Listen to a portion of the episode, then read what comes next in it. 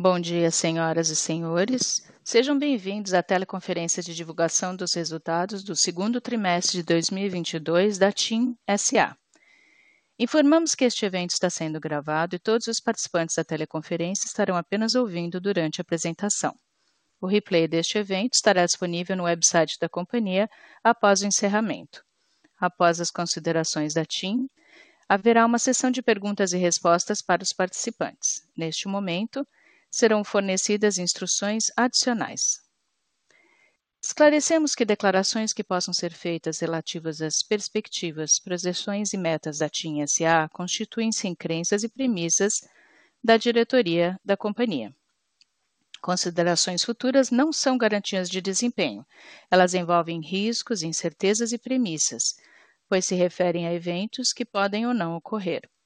Os investidores devem compreender que fatores internos e externos à TIM SA podem afetar o seu desempenho e conduzir a resultados diferentes dos planejados. Agora gostaria de passar a palavra ao senhor Alberto Griselli, diretor-presidente da TIM SA, e para a senhora Camille Faria, diretora financeira e diretora de Relações com Investidores, para que apresentem as principais mensagens do segundo trimestre. Por favor, senhor Alberto, pode prosseguir. Bom dia a todos e muito obrigado por participarem da teleconferência de resultados. Como todos sabem, esse é o primeiro trimestre em que reportamos números depois do fechamento da transação com a Oi. Assim, a maior parte dos números que compartilharemos hoje são uma combinação da TIM SA e dois meses da Cosane, a SPE criada para deter os ativos adquiridos. Aliás, o processo de integração está evoluindo rapidamente e estamos adiantados no cronograma de migração da rede. Os clientes já estão se beneficiando da melhor cobertura e qualidade da rede. De fluxo de caixa por volta de 27%. Esse é um conjunto de números muito robusto, suportando o caminho para atingir nosso guidance de remuneração de acionistas de 2 bilhões de reais, que inclui 270 milhões de reais em juros sobre capital, anunciados em junho. Além disso, mantivemos nosso foco na execução para atingir um outro marco importante no programa de plataforma de clientes. Durante o segundo trimestre, atingimos outra meta, mais uma meta, e agora temos direito a 5,2% de participação no Banco C6. Entrando em mais detalhes sobre a dinâmica de receitas, vimos a receita de serviços móveis crescer 23% na comparação anual, enquanto serviços fixos aumentou mais de 7%, consolidando nossa receita de serviços em um crescimento de 22% na comparação anual. É essencial destacar que esta performance de receita não foi impulsionada pela aquisição dos ativos da Oi. A performance orgânica também contribuiu fortemente. Excluindo os efeitos da Cosane, a receita líquida independente aumentou sólidos 13% em comparação ao ano anterior, enquanto a receita de serviços cresceu mais de 12%, um nível de crescimento que foi atingido pela última vez há 10 anos. Como resultado, o ARPU total móvel atingiu 28,5 reais, confirmando nossa liderança no KPI comparado aos pares. Esse nível representa um crescimento de dois dígitos em comparação ao segundo do 21, com uma contribuição positiva de pós-pago e pré-pago. No pós-pago, a receita independente da TIM acelerou 12,2% ano a ano, com o ARPU crescendo perto de 6%. Os principais drivers tivemos um mix melhor de planos para adições brutas, os ajustes de preço para enfrentar a inflação, seguindo a abordagem mais por mais, um, um ambiente competitivo mais racional, uma migração proativa dos antigos clientes da Oi para nossos planos. No pré-pago, as receitas, excluindo o impacto da Cosane, cresceram cerca de 7%, com a expansão do ARPU em mais de 7%. Os principais drivers foram um número maior de clientes fazendo recarga, gasto maior por cliente, um cenário competitivo estável e os programas de auxílio do governo. Esses resultados, mais uma vez, demonstram que a nosso escolha de focar numa estratégia de valor está funcionando bem e valendo a pena. Durante o trimestre, acrescentamos os serviços da Amazon ao nosso portfólio de conteúdo como uma evolução da proposta de valor. No pré-pago, o TIM Pré-Top, nossa oferta principal, acrescentou assinatura Prime Video somente para celulares. O resultado tem sido positivo em termos de adoção. No pós-pago, o catálogo inteiro de serviços da Amazon Prime está disponível como pacote ou plugin, dependendo do plano. Ainda em móveis, como mencionado anteriormente, a TIM lançou o 5G em Brasília no início de julho. Implementamos uma cobertura maior do que exigida pelo órgão regulador para dar aos clientes uma significativa experiência desde o início. Também introduzimos uma oferta única chamada 5G Booster, que combina uma maior quantidade de dados e jogos na nuvem. E é claro, que está suportada pelas promoções nos smartphones de 5G. Esta abordagem torna tangível nosso posicionamento de inovação, reforça a liderança de rede e prepara o caminho para reduzir o tráfego em 4G. Na última sexta, o 5G foi lançado em outras capitais, Belo Horizonte, João Pessoa e Porto Alegre, fornecendo mais locais do que o mínimo exigido pelo regulador e posi nos posicionando à frente da concorrência. Até o final do ano, teremos 27 cidades com cobertura 5G. Esperamos ter a liderança em diversos mercados-chave, incluindo São Paulo, que será lançada esta semana. Essa estratégia dará suporte e eficiência na alocação de CAPEX e ajudará a atingir 600 milhões de reais de economia em 2023 e 2024, como mencionado durante o nosso Dia do Investidor em maio. Vamos passar agora para ver mais a fundo a integração dos ativos da Oi. Como mencionei anteriormente, a migração da rede está à frente do cronograma e, na realidade, já concluímos a fase de roaming na metade do tempo. Os clientes já estão colhendo os benefícios de uma rede com melhor cobertura e mais qualidade. A segunda fase, chamada Site Retuning, e a terceira, quando a integração total ocorre, também estão sendo implementadas. Espera-se que sejam concluídas até em outubro e dezembro, respectivamente. É interessante olhar o caso de Brasília para entender alguns dos benefícios dessa transação e oportunidades que podem surgir, já que essa cidade já passou pelas três fases de integração de rede. Neste cenário, todos os clientes na nossa rede em Brasília estão experimentando um aumento de 60% de velocidade de download, e os clientes da TIM tiveram um aumento de uma melhora de 80% ou mais. Mais espectro e mais sites pode fazer uma pode é, dar uma experiência significativa para o cliente e criar oportunidades para monetização de dados após o aumento da rede mais disponível. Do lado de TI da nossa integração, que chamamos de migração dos clientes. Começamos no segundo trimestre de julho, os pilotos de migração estão aumentando os testes para iniciar as ondas de migração em setembro. Planejamos terminar a transferência dos clientes para a plataforma de TI no primeiro trimestre do ano que vem. Passando para serviços fixos, o Team Live tem um teve um, um, trimestre sólido em meio à transição para o novo modelo operacional, usando a e-Systems como plataforma de expansão de rede. O crescimento de dois dígitos foi mantido, levando a receita do segundo trimestre a 200 milhões de reais, impulsionada pela transição de, da base de clientes para FTTH. Os usuários de fibra representam 70% da base total agora e essa migração ajuda a reduzir fortemente o nível de churn. Como resultado dos nossos esforços para crescer sustentavelmente com alto nível de serviço e portfólio, mantivemos o maior ARPU de banda larga entre os nossos pares listados. Finalmente, para o segundo semestre, planejamos evoluir a oferta de portfólio para aumentar ainda mais o serviço e sustentar os preços já competitivos enquanto atacamos os principais dores dos clientes. Agora vou passar a palavra a Camila, nossa CFO, para falar dos resultados financeiros. Obrigado, Alberto, e bom dia a todos. Como Alberto já descreveu, o segundo trimestre foi marcado por grandes números em todas as frentes. Também foi o caso da tendência do EBITDA. No segundo trimestre de 22, vimos uma expansão de mais de 18%, levando o EBITDA para per, perto de 2,5 bilhões de reais. Deduzindo os custos do e-Systems, que não existiu em 2021, tivemos um crescimento de 22% no EBITDA, com margem de 47,7%, sem alteração comparada ao ano anterior.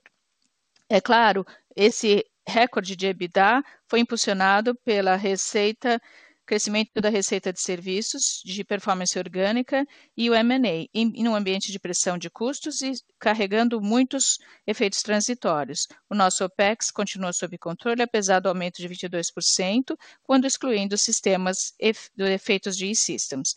Olhando para o futuro, é importante lembrar que estamos carregando o peso do acordo de serviços temporários com a Oi, que terminará em abril do ano que vem. Esperamos uma receita, uma dinâmica de OPEX mais limpa em 2023, já que tanto o impacto do terciário e systems começará, começarão a desaparecer. O negócio do e-Systems teve impacto negativo nos custos, mas nos beneficia ainda mais no lado do CAPEX, positivamente afetando o fluxo de caixa livre. O CAPEX economizado compensou uma boa parcela do lançamento do 5G, mesmo no cenário de implementação acelerada que implementamos. Como consequência, o investimento se manteve em 1 bilhões de reais e o EBITDA menos CAPEX cresceu mais de 20%, com margem atingindo um sólidos 27%. Apesar deste contexto favorável, nosso lucro líquido mostra impactos temporários devido à transação de M&A com a Oi e, nestas circunstâncias, totalizou 313 milhões de reais, uma queda de mais de 50% comparado ao segundo trimestre de 2021. À medida que a integração progride e as sinergias entram em ação, veremos essa linha voltar à sua tendência normal. A aquisição dos ativos da Oi tem outros impactos em nossos números. A posição de caixa, por exemplo, foi reduzida significativamente após o pagamento do M&A, um valor de 6,7 bilhões de reais. Além disso, no segundo TRI de 22, também pagamos pelas licenças e contribuições do leilão 5G, cerca de 1,3 bilhões de reais. Terminamos o primeiro semestre com aproximadamente 2,3 bilhões de reais em caixa. Esses desembolsos e o lançamento de 2,9 bilhões de reais na dívida IFRS 16 levou nossa dívida líquida a um novo nível. Baixamos 1,8 vezes o índice de dívida líquida sobre EBITDA, um nível muito saudável para uma empresa como a TIM. É importante mencionar que 2,9 bilhões vem do, da reavaliação das locações de site que fizemos com a transação da Oi depois de aplicar premissas de plano de descomissionamento acelerado e outros ajustes. Depois de divulgar esses números, podemos dizer que até agora estamos no caminho certo e esperamos que a transação do, do que esperávamos a transação de M&A, mas ainda há muita análise a ser feita. E à medida que a migração progride, esperamos ganhar mais controle sobre algumas tendências relacionadas aos ativos. Agora eu vou passar a palavra ao Alberto novamente para concluir a parte do segundo trimestre. Obrigado, Camille. Eu acredito que está claro para todos que estamos operando em momento incerto, com uma eleição vindo e grande, tendo volatilidade, alta inflação, que coloca pressão sobre a receita e a renda das famílias. Apesar disso, a TIM está criando um novo capítulo na sua história. O segundo trimestre e suas conquistas dão suporte à nossa evolução para ser a melhor operador móvel no Brasil. Olhando os primeiros seis meses de 2022, tivemos muitas conquistas. Fechamos o deal com a Oi e começamos a entregar os ativos. Tudo está indo de acordo com o plano. O modelo leve em ativos da Team Live está implementando e gerando benefícios operacionais. A TIM lançou 5G em três capitais além de Brasília, somos os líderes.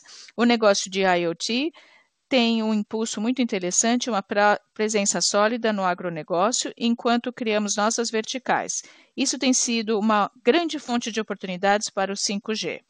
O ESG continua a ser o cerne da nossa estratégia e execução. Continuamos a melhorar o relacionamento com os nossos funcionários e clientes, ganhando prêmios de Great Place to Work e atingindo o selo mais alto no Reclame Aqui em termos de índice de cuidado. Finalmente, postamos resultados financeiros robustos no primeiro semestre, o que nos deixa numa posição muito boa para atingir o guidance até o final de 2022.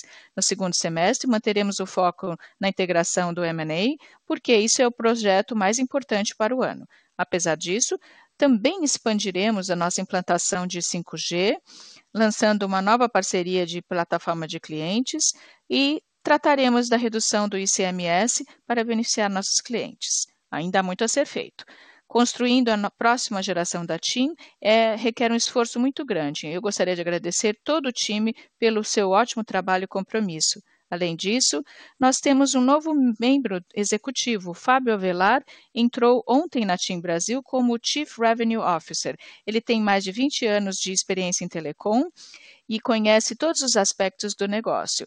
Então, eu gostaria de lhes dar as boas-vindas e de desejar muito sucesso, porque temos muito o que fazer. É ótimo tê-lo a bordo conosco. Agora vamos abrir para as perguntas. Operadora, por favor. Muito obrigado, senhor Alberto. Passaremos agora à sessão de perguntas e respostas. Começaremos com as perguntas dos analistas e depois para o público em geral, ambas em inglês.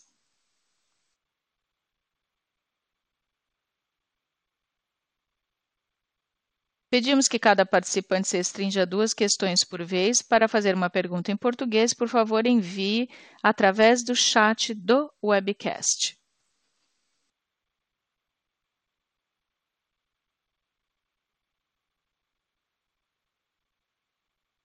A nossa primeira pergunta vem de Bernardo Guttmann, da XP. Olá, bom dia a todos. Obrigado pelo responder minha pergunta. Eu tenho duas perguntas aqui. A primeira está relacionada ao crescimento sólido em serviços móveis, que parece ter sido acelerado pela racionalidade no segmento. Então, se pudesse fazer um comentário geral sobre o cenário competitivo na área de serviços móveis, tanto em pré-pago quanto pós-pago. E a segunda pergunta é na área de custos, se pudessem comentar um pouco sobre a dinâmica esperada para custos e margens para o segundo semestre desse ano. Obrigado. Olá, Bernardo. Vamos começar pela primeira, que tem a ver com serviços móveis pré-pago e pós-pago. Bem, o cenário competitivo está bastante, tem sido bastante racional ultimamente. Se olharmos os movimentos em termos de preço subindo ou descendo, isso tem sido bastante estável nos últimos no último mês. O que nós achamos que mudou um pouco foi a nossa capacidade de lidar com a inflação. Nós atualizamos a nossa estratégia de mais por mais. Isso se reflete nas nossas vendas. Então, o ambiente competitivo em geral está bastante estável, com uma perspectiva positiva. Mas quando olhamos os nossos resultados e o crescimento da receita, vale a pena mencionar que, basicamente, tanto no pré-pago quanto no pós-pago, estamos crescendo em um nível de 50% em termos de base de clientes e no ARPU 50%. No pós-pago está claro pelos números. Então, esses dois componentes é que impulsionam nossa receita. No pré-pago, não é tão claro assim, porque quando olhamos o número de recargas, e, de, e o gasto, isso está acima. Tivemos um crescimento de 50% no número de recargas e 50% no, no gasto. Isso também é resultado de diversas ações que tomamos em relação à base de clientes, estimulando a recarga e aumentando também, estimulando o aumento do gasto. Portanto, esse segundo trimestre melhorou em resultado das ofertas pré-pago. Em termos de custo, passando agora à segunda pergunta, é claro que existe uma pressão da inflação e porque nós temos pessoas, a infraestrutura passiva e energia, né? Esses e a perspectiva também é positiva para o segundo semestre. Eu vou lhe dar alguns exemplos para tornar mais tangível. Por exemplo, o custo de energia. Nesse ponto do ano, já absorvemos 70 mil horas da Oi. Estamos pagando, ou torres da, da Oi, então nós estamos pagando energia, né, para toda, eletricidade para todas elas. Quando fizemos o deconsumicionamento, passamos o consumo de energia para o nível mínimo exigido. Se olharmos para pessoas, Nós temos um programa de outsourcing que está sendo implementado e os benefícios estarão totalmente disponíveis ao longo do ano. E assim por diante. Então, nós temos pressões na área de custos, estamos tomando diversas atitudes para controlar e mitigar esta pressão. Está muito claro, Alberto. Muito obrigado. A próxima pergunta vem de Fred Mendes, do Bank of America. Olá, bom dia a todos e obrigado pelas perguntas. Eu tenho duas perguntas também. A primeira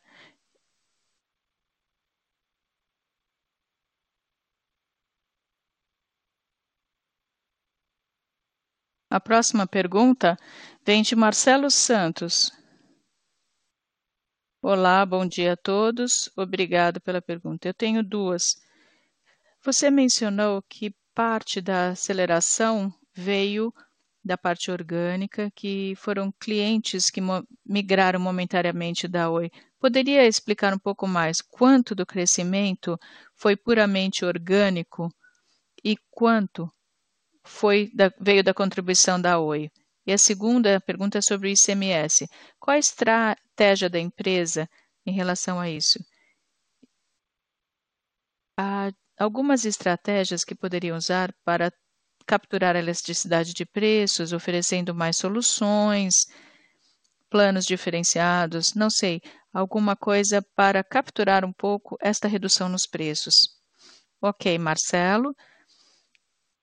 Eu vou responder as duas perguntas. Com relação à primeira, quando se olha a base de clientes da Oi, nós estamos trabalhando na migração de clientes, estamos à frente do cronograma.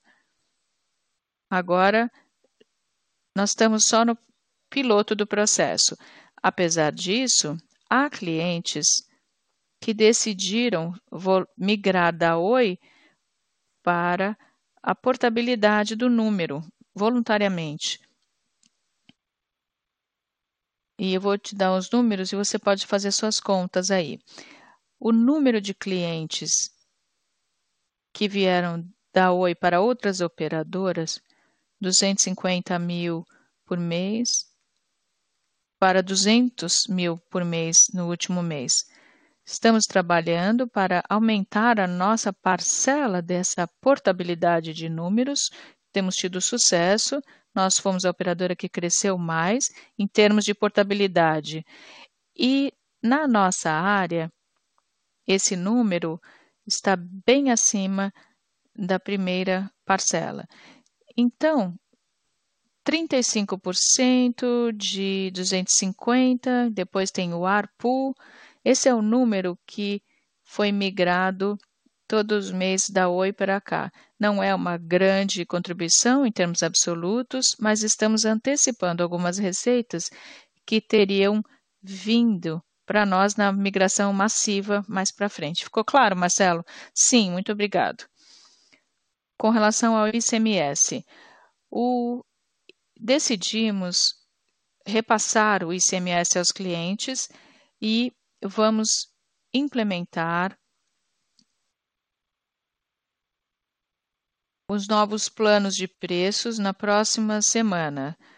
Então, tanto o controle quanto o pós-pago serão atualizados e vamos repassar esse ajuste de preços aos clientes que vão entrar na TIM.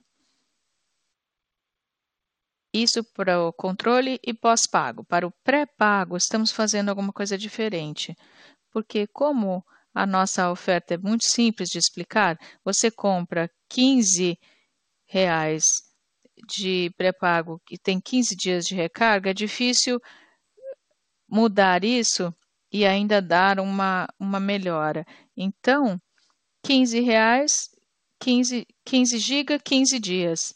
Aí seria 15 reais, 9 gigabytes. Então, temos que traduzir a redução de ICMS em um maior número de dados para o cliente. Quando nós abaixamos o preço para o controle pós-pago, conseguiremos aceitar mais clientes nesse plano por causa das políticas de crédito e seremos capazes de aumentar a migração entre planos, de pré-pago para controle, por exemplo. Então, fizemos uma redução, mas temos um benefício potencial de resultante de maior elasticidade da demanda. Mais para frente, essa redução do ICMS será muito importante para continuar a implementar a nossa estratégia de promoções, por exemplo, no ano que vem. Muito obrigado.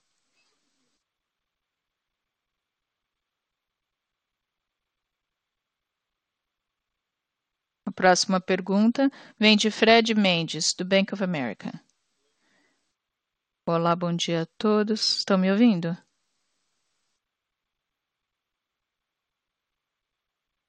Sim.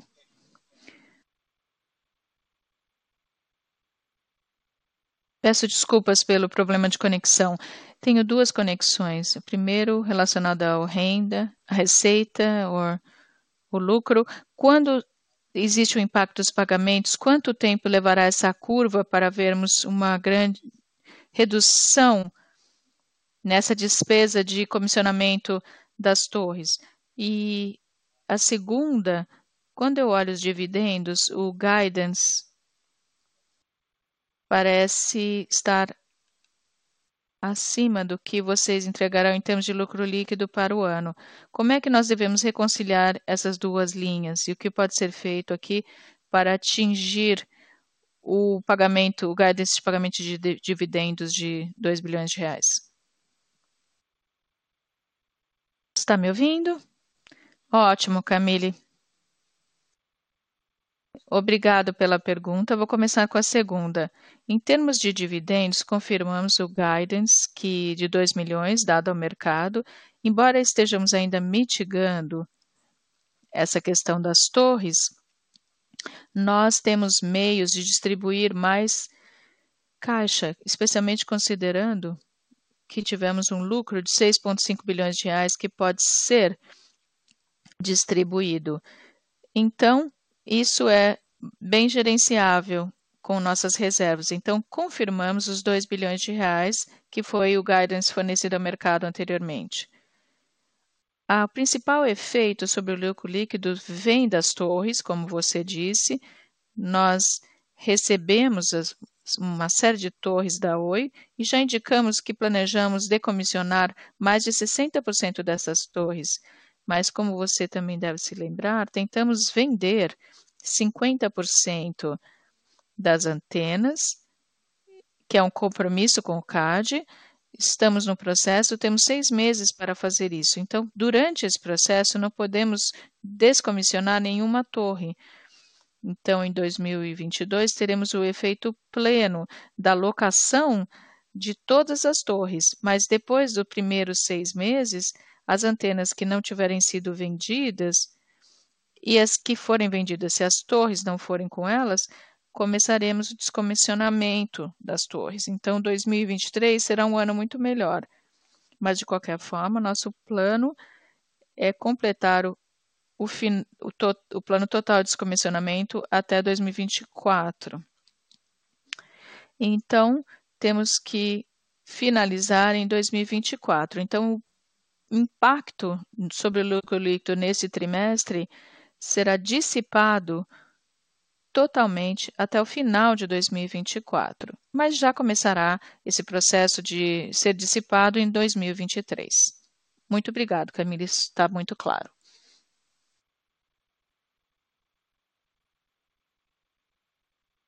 A próxima pergunta vem Diego Aragão, da Goldman Sachs. Obrigado. Bom dia, Alberto, Camille e todos. Eu tenho duas perguntas de follow-up. Poderia confirmar o número de locações e por que deveremos esperar um número diferente para o segundo TRI e para o terceiro TRI? E a segunda pergunta é: se formos analisar os mercados regionalmente, em cada estado, vocês veem com um ambiente competitivo competitivo para a Entim ou promoções regionais feitas pela Vivo, claro, e até vocês, que pode afetar a dinâmica desses mercados. Olá, Diego. Vou começar com a segunda pergunta, com relação à dinâmica de concorrência. Até o momento, estamos continuando com a oferta nacional e a abordagem nacional. É claro, como já foi mencionado, temos clientes em áreas onde somos mais fracos e aí queremos, portanto, aumentar nossa participação de mercado e nossa performance.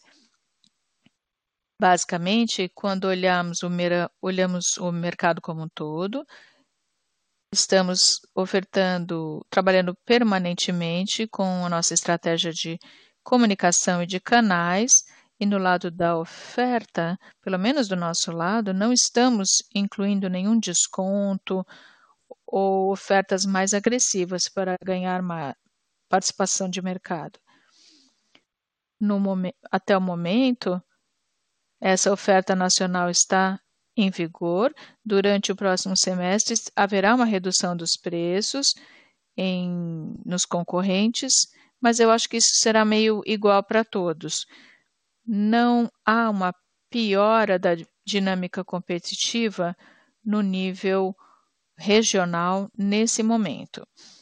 Considerando isso, muita da nossa capacidade já está empregada na migração dos clientes, na implementação das mudanças do ICMS, que é um esforço bem grande que fizemos com os sistemas de TI, e também em termos de atualização de oferta, não há nada planejado em termos de mudança nos próximos meses. Com relação a segunda pergunta, responde Camille. Em termos de balanço, provavelmente você se lembra que anunciamos 4,1 bilhões de reais que esperamos de aumento na dívida líquida. Depois que recebemos o portfólio detalhado e implementamos o plano de descomissionamento acelerado, esse número vai cair para 2,9, que é o número 2,93, que está vindo desse processo de descomissionamento. Em termos de fluxo de caixa, são um dispêndio de caixa em oito meses em 2022, com o número anualizado de 900 milhões, com o portfólio de 7.200. Muito claro, Camille, muito obrigado.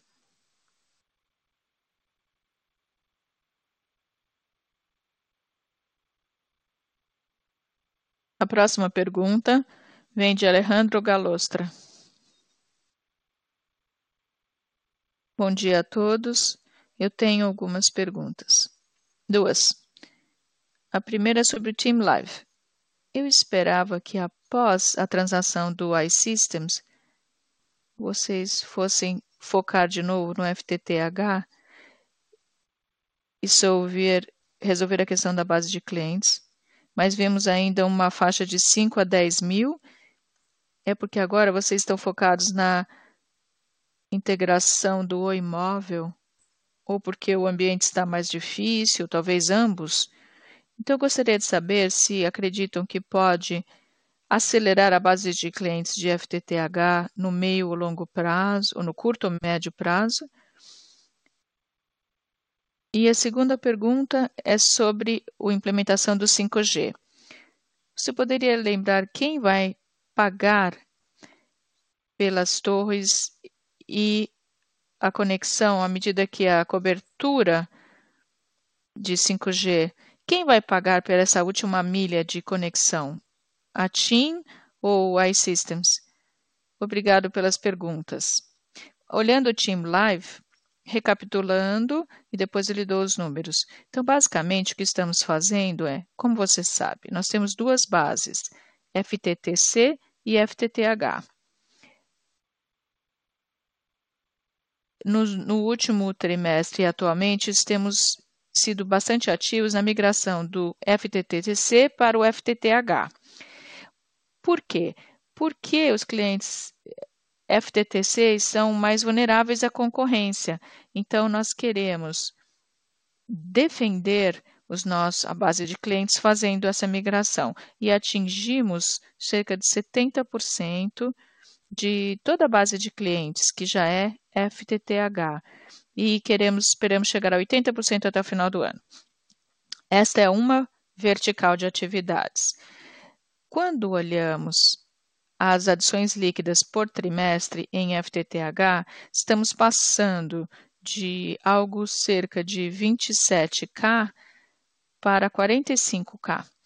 Então, o número que você vê no trimestre é líquido porque você precisa subtrair as perdas de FTTC. Então, nós tivemos um trimestre de recorde de adições líquidas a FTTH, 45, e passamos do, no anterior era 27. Na migração do FTTC para FTTH, estamos limitando a nossa exposição a uma tecnologia, a um portfólio de ofertas que teve adições líquidas negativas nos últimos dois anos. Esta é uma vertical de expansão. E a outra é a expansão do nosso footprint. Nós lançamos no trimestre anterior e no próximo também vamos lançar.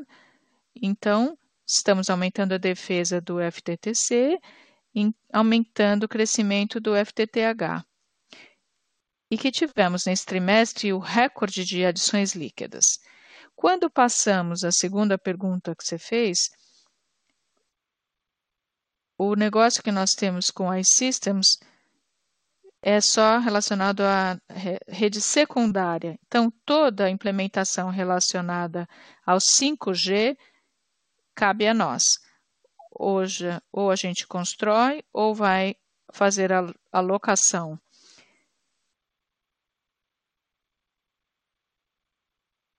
ou fazemos uma licitação, uma concorrência, ou enfim, uh, trabalhamos com os players disponíveis. Seria possível, muito obrigado, seria possível quantificar quanto será gasto nas torres no ano como parte dessa implementação de 5G, tanto nesse ano quanto no ano que vem? Nós não damos esse tipo de detalhe, mas isso já está incluído no guidance que fornecemos. Ok, muito obrigado.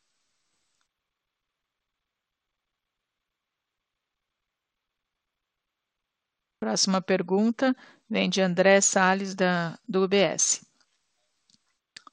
Olá, Alberto, Camila, bom dia a todos.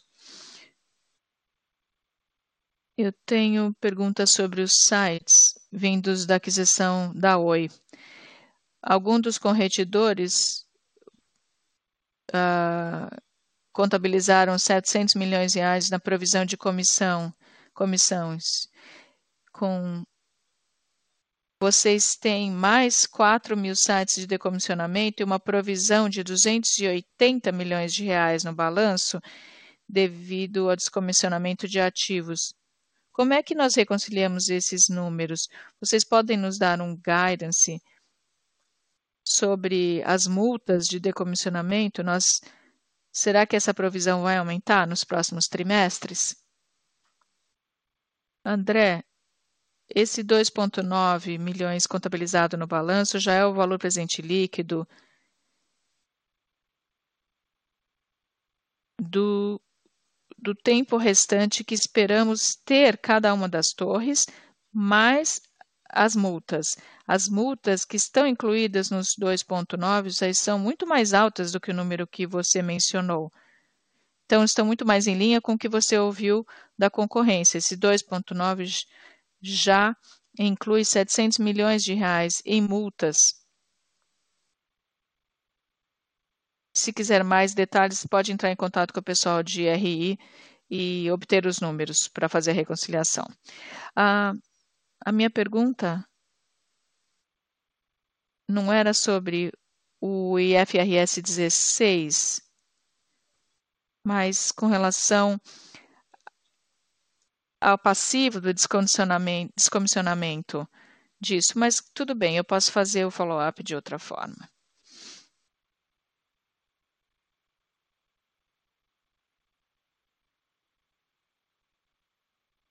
A próxima pergunta vem de Carlos Siqueira, do BTG. Olá, bom dia. Alberto, Camille Vicente, todos. Eu tenho duas perguntas. Existe sempre esse debate, discussão e a presença da Anatel fez alguns comentários sobre o contrato de roaming que vocês têm que atingir relacionado à aquisição da Oi. Estou aqui pensando se você poderia esclarecer um pouquinho mais o que está acontecendo, quais são os próximos passos e o que está por trás dessa discussão atual.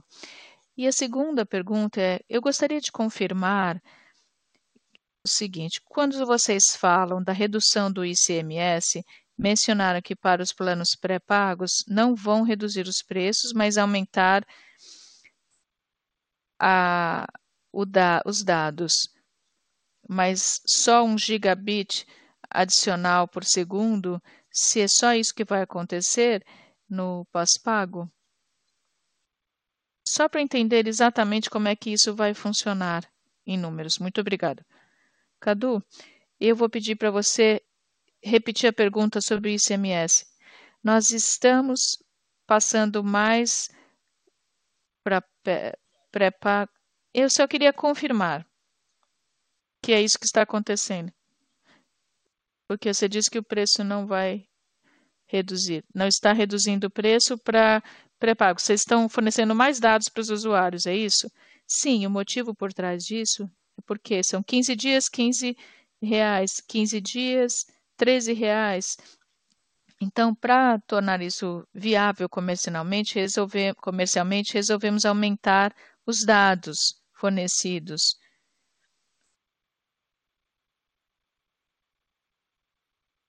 Porque a redução do ICMS é mais de 10%. Vai ser mais do que a redução do ICMS, porque é mais de 10%. O impacto o, em três meses, porque existe um padrão de recarga dos clientes. Nós discutimos isso em. Achamos que é melhor dar mais gigabytes para aumentar a recarga. Então, no final, estamos falando sobre a mesma coisa, ou redução de preço ou mais dados. Mas você está certo, estamos dando mais gigabytes para o pré-pago e um controle para o controle pós-pago. E tudo vai acontecer nos próximos 15 dias. Quando passamos do contrato de roaming, sim, existe alguma discussão na imprensa. A, o presidente da Anatel sugeriu há duas semanas que se isso não for cumprido, poderemos discutir. E ele esclareceu nessa reunião que isso não é o esse não é o caso. Então, o acordo não está em discussão de forma alguma. Nós três, as três operadoras, concordaram com a Anatel com o preço correto para o contrato de home.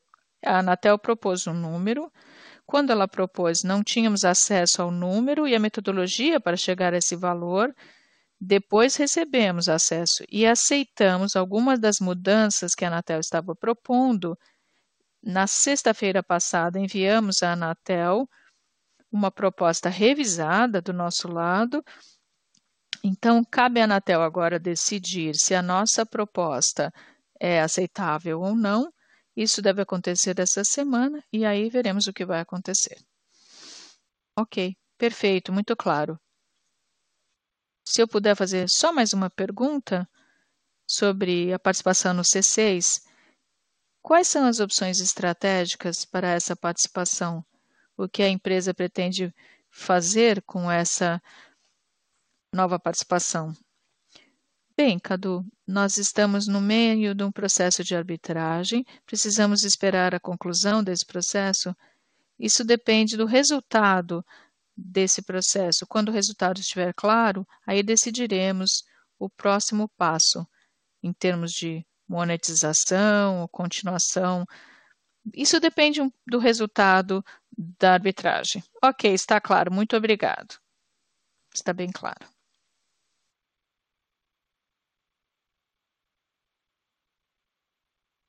Como não há mais perguntas dos analistas, iniciaremos a sessão de perguntas e respostas do público geral que chegaram através do webcast e serão lidas. Senhor Vicente Ferreira lerá.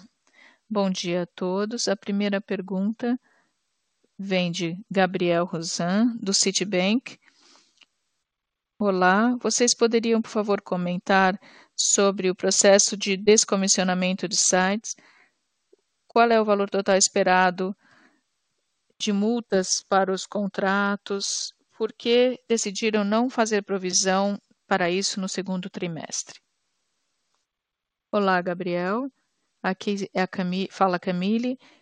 As multas estão são cerca de 700 milhões de reais, como eu já mencionei, e foi provisionado, faz parte do 2,9 milhões que foi contabilizado na registrado na dívida IFRS 16. Sim, está lá, já foi provisionado. Obrigado, Camille. A próxima pergunta vem de Rodrigo Faria, da Sul América. Bom dia a todos, parabéns pelos resultados. Eu tenho duas perguntas. A primeira é sobre os clientes vindos da Oi. Poderia nos dizer como é o, qual é o comportamento da dinâmica de churn, a churn no pré-pago e no pós-pago? Segunda pergunta, poderiam nos atualizar sobre a possibilidade de movimentação de M&A e FTTH?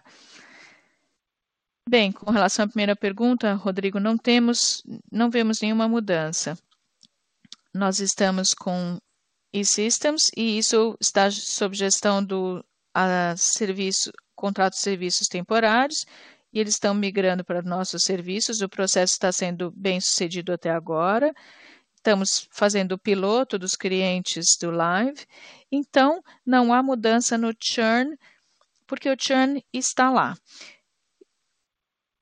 Como o número de portabilidades aumentou nos último no último trimestre, houve uma aceleração de clientes que decidiram voluntariamente deixar a Oi e vir para nós e os nossos concorrentes. Então, houve um aumento no número de portabilidades. Para você ter uma ideia da magnitude, estamos falando de 250 mil clientes por ano, por mês. Então, você pode ver qual é o impacto sobre o churn, fazendo as suas contas.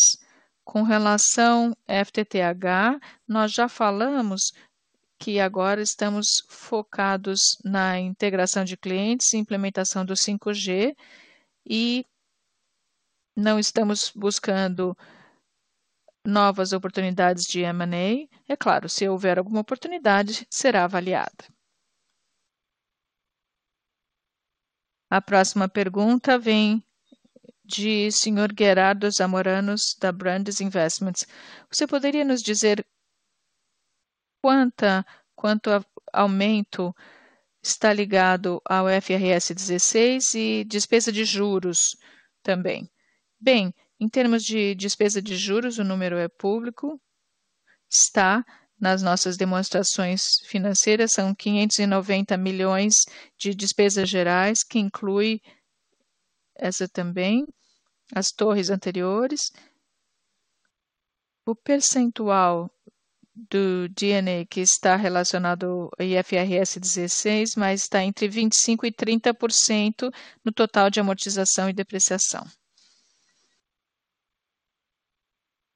A última pergunta do investidor veio de Ana Rick, de um clube de investimentos chamado Infinity. Good. Bom dia. Você poderia nos dar mais detalhes sobre as discussões com o anel relacionadas a Oi? Na sua opinião, existe alguma possibilidade? Eu acho que ele estava falando da Anatel. Existe alguma possibilidade que essa transação seja revertida? Qual seria a solução viável Acho que ele está querendo falar sobre a oferta de roaming que entregamos à Anatel ontem. Renan, fala Alberto. Eu já respondi essa pergunta, já discutimos com a Anatel. A, a solução passa por uma negociação de um novo valor atualizado. Nós em, em, entregamos uma proposta atualizada na última sexta e agora a bola está na, com a Anatel. E vamos ouvir na semana, provavelmente na semana que vem, qual será o feedback deles. Agora passaremos às perguntas da imprensa. A primeira vem de Bruno Amaral, da Teletime. Nós recebemos nenhum feedback da Anatel. Receberam algum feedback da Anatel sobre a proposta de roaming? O Alberto acabou de responder, mas por favor. Obrigado, Bruno. Como o Alberto já mencionou, nós entregamos a nossa proposta na última sexta-feira, que está totalmente alinhada com a regulamentação e com os princípios de aprovação da transação da Oi. O ponto é muito técnico, não é um ponto de discórdia, uh, de desacordo em princípio, mas é impossível, é mais uma questão de entender que tipo de contabilidade de custos devemos considerar para pensar no, na forma de resolver isso. Na última década, nós tivemos uma abordagem no nosso pativo, de outro lado, é, seria inovar com a bottom-up approach, do, de, de approach de custos teóricos. Essa, é isso que vai ser discutido essa semana, mas como o Alberto mencionou, não há nenhum estresse com relação à transação e nossa relação com as autoridades. A segunda pergunta da mídia vem de Pedro Usores, da Business News Americas.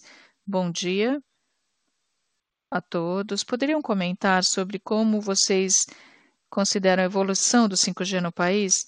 Quando esperam capturar os, os primeiros retornos dos investimentos na banda de 3.5 GHz? E como está a venda de dispositivos compatíveis? Nós estamos no estágio de implementação. Lançamos quatro capitais Brasília, Distrito Federal e as outras três na semana passada. Esta semana, na quinta-feira, faremos lançamento em São Paulo.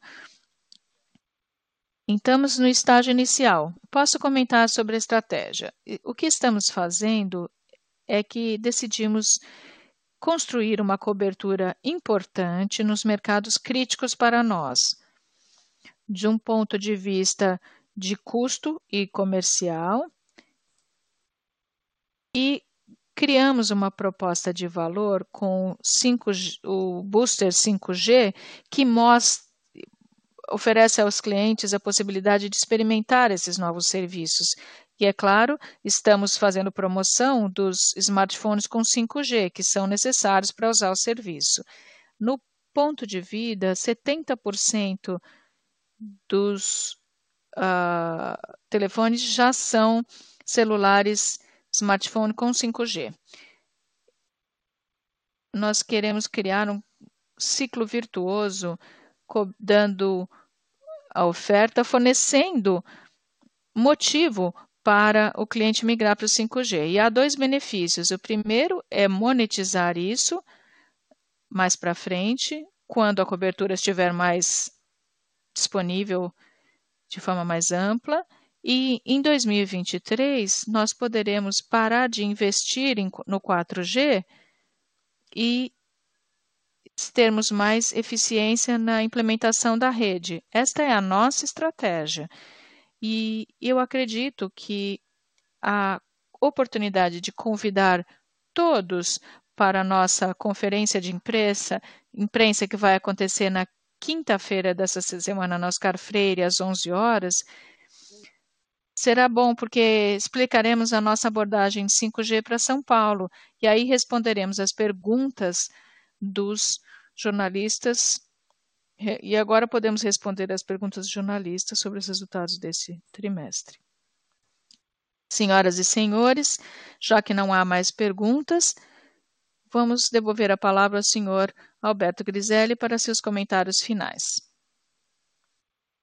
Muito obrigado novamente por participarem da nossa teleconferência de resultados. Gostaria de agradecer novamente à equipe da TIM Brasil pelos sólidos resultados entregues nesse trimestre e espero vê-los todos novamente daqui a três meses. Muito obrigado.